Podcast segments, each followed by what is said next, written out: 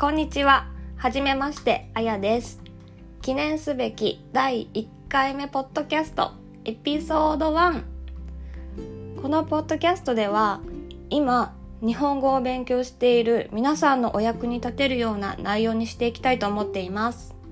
なので日本語に関して質問があればレビューまたはメールで質問してください。メールアドレスは japanworld japanworld.podcast.gmail.com です。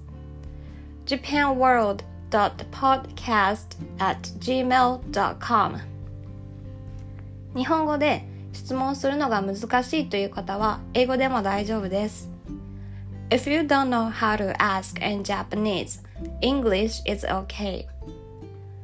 ポッドキャストを続けて皆さんの質問に答えられるように頑張りたいと思います。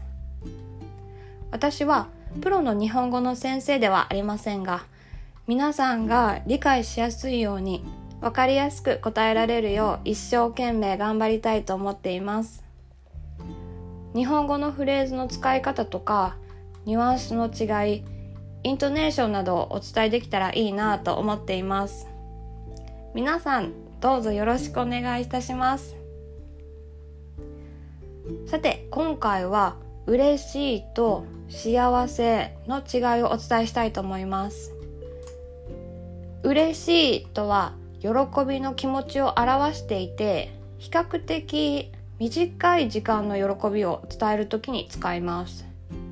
例えば、お小遣いをもらって嬉しいです。これはお小遣いをもらったその瞬間、その時に感じた喜びです。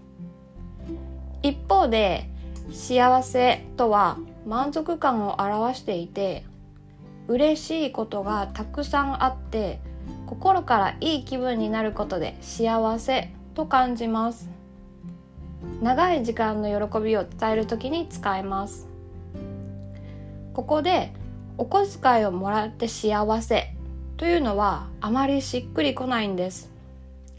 なぜなら嬉しいことはお小遣いをもらったという一つの喜びしかないからです。